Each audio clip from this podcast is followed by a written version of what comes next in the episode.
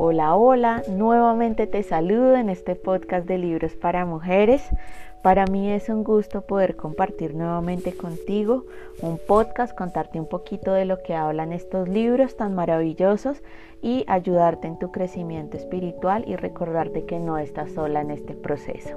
Hoy te traigo un libro muy interesante, maravilloso en su lectura. El libro se llama Mujeres que corren con los lobos y estaremos hablando del capítulo 7 de este libro, El júbilo del cuerpo, la carne salvaje. Este libro em, fue escrito por Clarisa Pícola. Clarisa es una mujer eh, de descendencia húngara, mexicana, que ha recorrido toda su vida buscando historias eh, ancestrales, de culturas ancestrales, mitos, leyenda, cuentos fantásticos que a nosotros nos han contado desde chiquiticas nuestras abuelas y que nuestras abuelas han transmitido a nuestras madres, nuestras madres a nosotras y nosotros probablemente las transmitamos a nuestras hijas o hijos. La idea de estos cuentos es eh, ir un poquito más a fondo y buscar la simbología que tienen estos libros y eh, las analogías que tienen con nuestra vida y enseñarnos a despertar esta alma salvaje que todos tenemos o que todas tenemos, todo nuestro instinto salvaje, despertarlo de una manera donde veamos que desde culturas ancestrales ya veníamos con este instinto despierto, sino que probablemente por nuestras ocupaciones, por nuestro día a día, se ha visto apagado y la idea de este libro es despertarlo. Bueno, sin más preámbulo, te doy la bienvenida a este nuevo podcast Libros para Mujeres. Este capítulo es súper interesante, no vamos, vamos a estar contando solamente un cuento súper cortico, pero vamos a hablar mucho acerca del cuerpo y la importancia del cuerpo en nuestra vida. Desde chiquitas a nosotros nos han vendido diferentes estereotipos, nos han vendido una belleza, nos han dicho que tenemos que contar con una tipo de ánimo, un gesto, un estado, un perfil y que cuando no generamos ese único ideal de belleza y conducta, pues no estamos alineado a alineadas a lo que la cultura quiere de nosotros. Y esto genera que todo nuestro cuerpo y nuestra alma se sienta aprisionada y ya no seamos libres. Y el primer mensaje que nos dice la psique instintiva es que el cuerpo es considerado como un sensor, como un poderoso vehículo, un espíritu que vive con nosotros, es nuestro compañero de toda la vida y que debemos valorarlo más que por su belleza física, por su reacción inmediata, por su profunda sensibilidad y por su vitalidad. El cuerpo a nosotros nos habla de diferentes maneras, es multibilingüe, nos habla por nuestro color de piel, por la temperatura que tenemos, por cómo actuamos, esa danza maravillosa que tiene nuestro cuerpo cuando sentimos nerviosismo, cuando vemos una persona que queremos mucho, ese latido, esos vuelcos del corazón que nos da y nos dice que cuando reducimos solamente a la belleza y le damos un valor al cuerpo, a cualquier cosa que sea inferior a esta magnificencia que es el cuerpo, lo que estamos haciendo es obligar a que el cuerpo viva sin espíritu. Considerarlo también feo o inaceptable por el hecho de que tiene una propia belleza eh, y está al margen de una moda actual por esos estereotipos que nos venden en la televisión, en las revistas, en el internet, en Instagram. Lo que estamos haciendo es hiriendo profundamente nuestra naturaleza salvaje. Desde que nacemos el cuerpo nos está hablando en un lenguaje corporal y acá nos cuenta una historia muy bonita del lenguaje corporal que está destinado a descubrir todas las virtudes ancestrales y nos muestra el caso de una amiga de Clarisa de nombre Opalanga que es afroamericana, es alta y muy delgada y tiene la separación entre sus dientes frontales y también el caso de Clarisa que es una mexicana eh, pues de contextura gruesa y de abundantes carnes, menciona ella. Y dice que desde chiquiticas ellas fueron criticadas, tuvieron una opresión por no cumplir con esos estándares o esos estereotipos de los cuerpos que nos venden en las revistas y se sintieron como, como muy tristes Cuando ya se miraban las dos y decían como, wow, tienes una belleza única, se dieron cuenta de que eran diferentes pero que su belleza era bonita. Cuando crecieron se volvieron a reencontrar y Opalanga le cuenta a, mm, a Clarisa que em, cuando ella fue a Gambia y visitó su pueblo ancestral, eh, le contaron las, la comunidad en donde estaba que el hecho de la separación de los dientes correspondía a una simbología llamada Sakayala, eh, que significa abertura de Dios, sabiduría. Y eh, también cuando Clarisa visitó una ciudad en México de nombre Tehuantepec y estuvo con una comunidad ancestral y comenzaron a palparla y a decirle y comentaron entre ellas que, no estaba lo bastante gorda, eh, que si estaba comiendo lo suficiente o que si estaba enferma. Y ella dijo como no, pues para mí esto es normal le explicaron que la mujer era considerada como un símbolo de la tierra redonda porque su cuerpo no estaba separado de la tierra y su función principal era la de, mm, la de un recipiente destinado a contener muchas cosas. Ahí ellas dos se dieron cuenta de que no podían limitar el placer de gozar porque según ellas no cumplían con los estándares de la sociedad, sino que tenían que gozarse su cuerpo tal como era y que era valioso para ciertas culturas contar o con la separación de los dientes porque estabas hablando con la sabiduría de Dios o con darte cuenta de que tú eh, tus caderas anchas iban a sostener, estaban destinadas a sostener un mundo maravilloso, sostener vida y que eso era lo más valioso.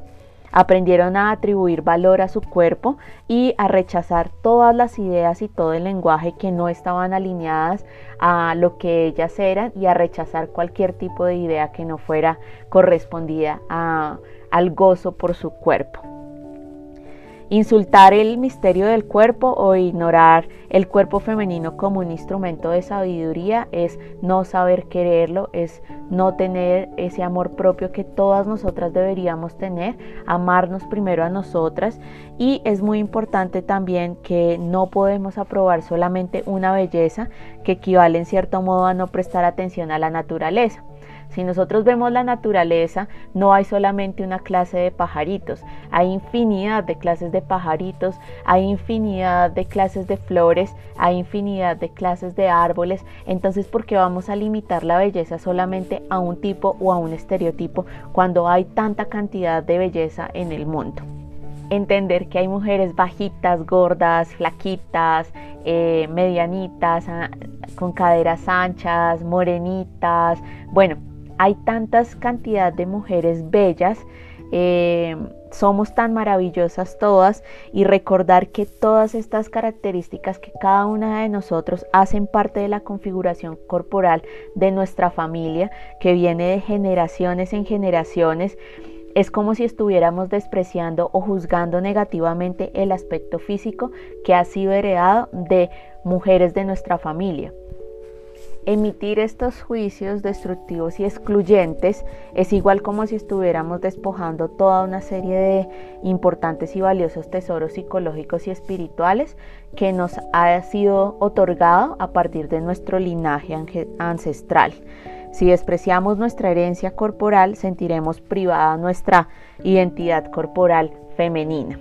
Por eso es importante que no les enseñemos a nuestras hijas y nosotros mismos lo tomemos como un despertar de conciencia, no odiar a nuestro propio cuerpo.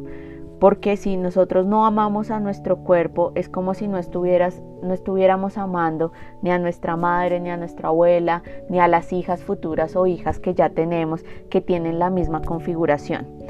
Yo sé que eh, y pasa que cuando nos atacan de esta manera lo que hacen es destruir el orgullo de pertenecer a un pueblo femenino y nos privan de lo natural.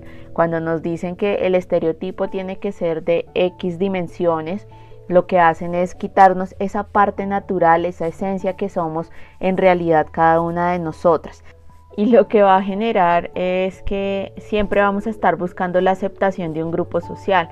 Entonces por eso es que vemos mujeres altas, encorvadas, o vemos mujeres bajitas con zancos, mujeres voluminosas vestidas de luto y etcétera, etcétera. Mujeres que están intentando hacer parte de una sociedad pero que no están cumpliendo con su naturaleza femenina. Destruir esta cohesión instintiva con nuestro cuerpo natural nos priva de confianza, nos priva de una seguridad, porque nos empezamos a preguntar nosotras mismas si somos suficiente, si, si somos bastante bellas o lo bastante maravillosas para poder atraer a un hombre o poder se encajar en la sociedad, empleando nuestra energía no en enaltecer esa belleza que nosotros tenemos, sino en buscar preocuparnos más por cuántas calorías hemos consumido en el día, por pesarnos en la báscula cada cierta temporada, creando una mujer hambrienta, pero no hambrienta de, de, comer, sino una mujer hambrienta por recibir la aceptación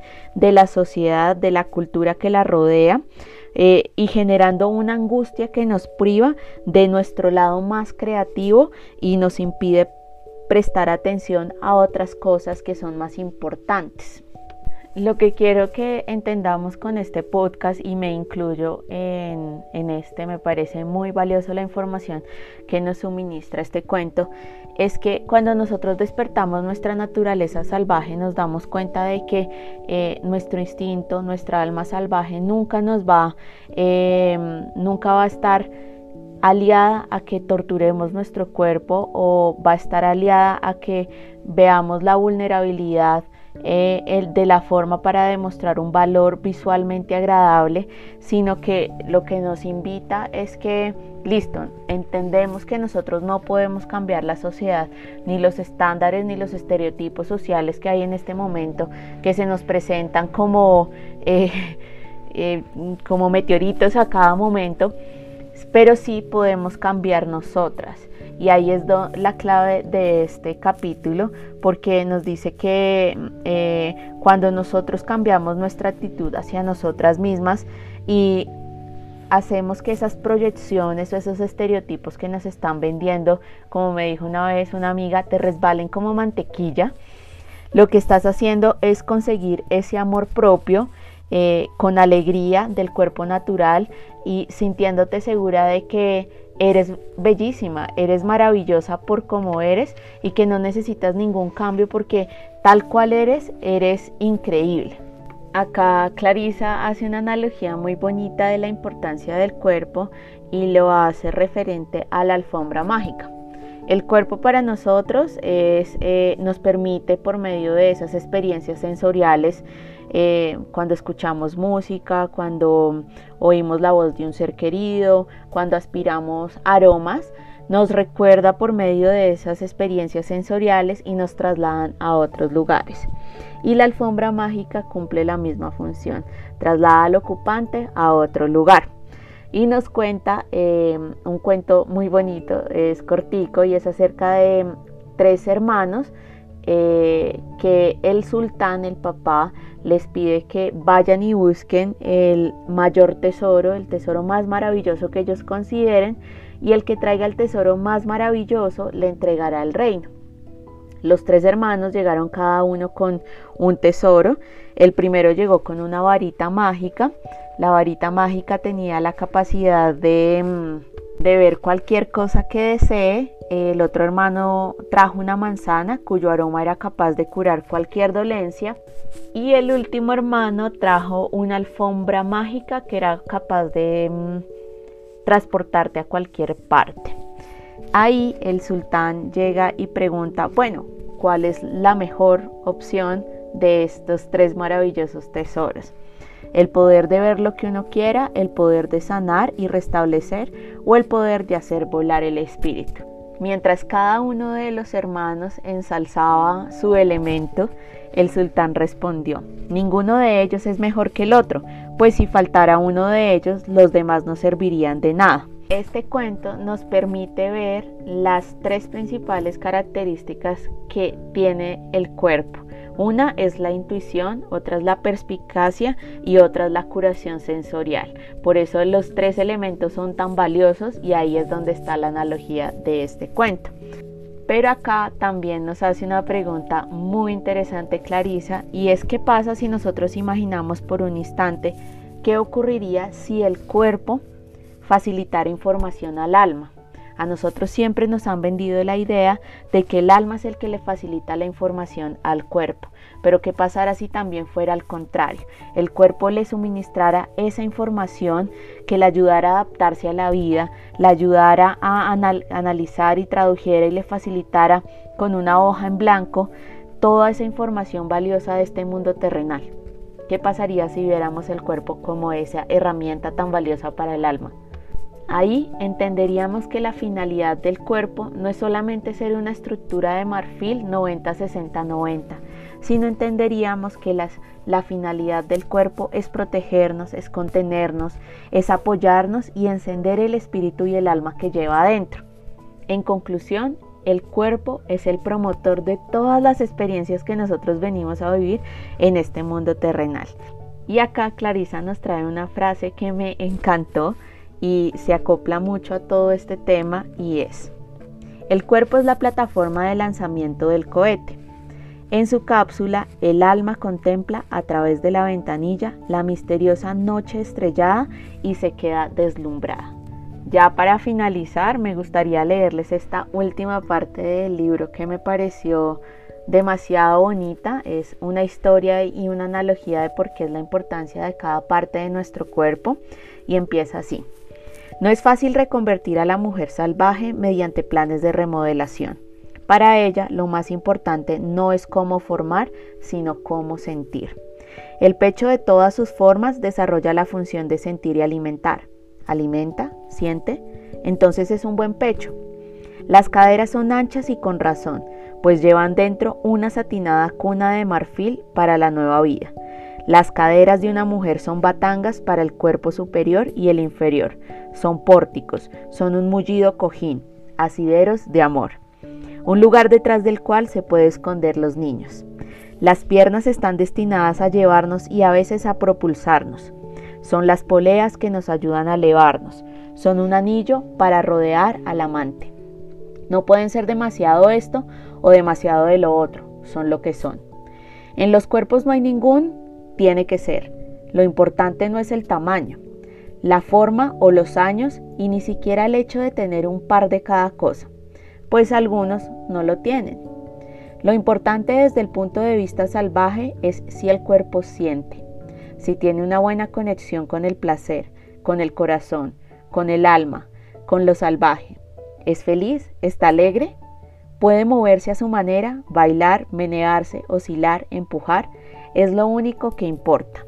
Por último nos habla de la mm, obra de una escritora estadounidense para las chicas de color que han pensado en el suicidio cuando basta el arco iris, eh, en donde ella se resume a sí misma en estas sabias y serenas palabras. Eso es lo que tengo, poemas, grandes muslos, pequeñas tetas y muchísimo amor. Este es el poder de nuestro cuerpo, nuestro poder el poder de la mujer salvaje, y es lo que nosotros tenemos que recordar. En todos los mitos y en todos los cuentos de hadas que nos han contado desde chiquiticas, las divinidades y otros grandes espíritus siempre nos ponen a prueba. Ponen a prueba los corazones de los seres humanos, mostrándose de diferentes formas que ocultan su divinidad.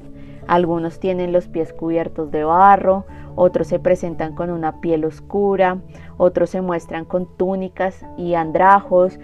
Y lo que quieren todos estos grandes poderes es ponernos a prueba a todos los seres humanos para averiguar si nosotros ya hemos aprendido a reconocer la grandeza del alma en todas sus múltiples formas.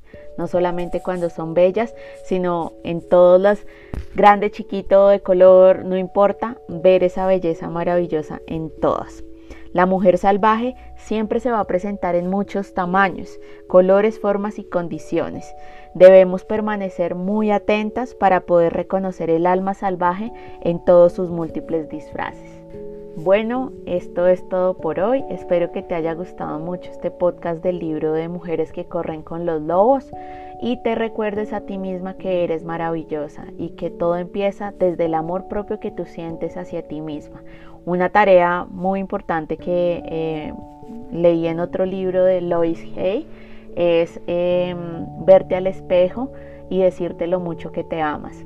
Ese es mi mensaje para hoy, para que termines de este podcast maravilloso e increíble, que honres toda tu linaje ancestral, honres esas caderas que tienes porque son para dar vida, honres cada pequeño espacio de tu cuerpo porque es maravilloso así tal cual es y eh, recuerdes que esta tribu está para fortalecernos y para sentirnos bien y para crecer espiritualmente.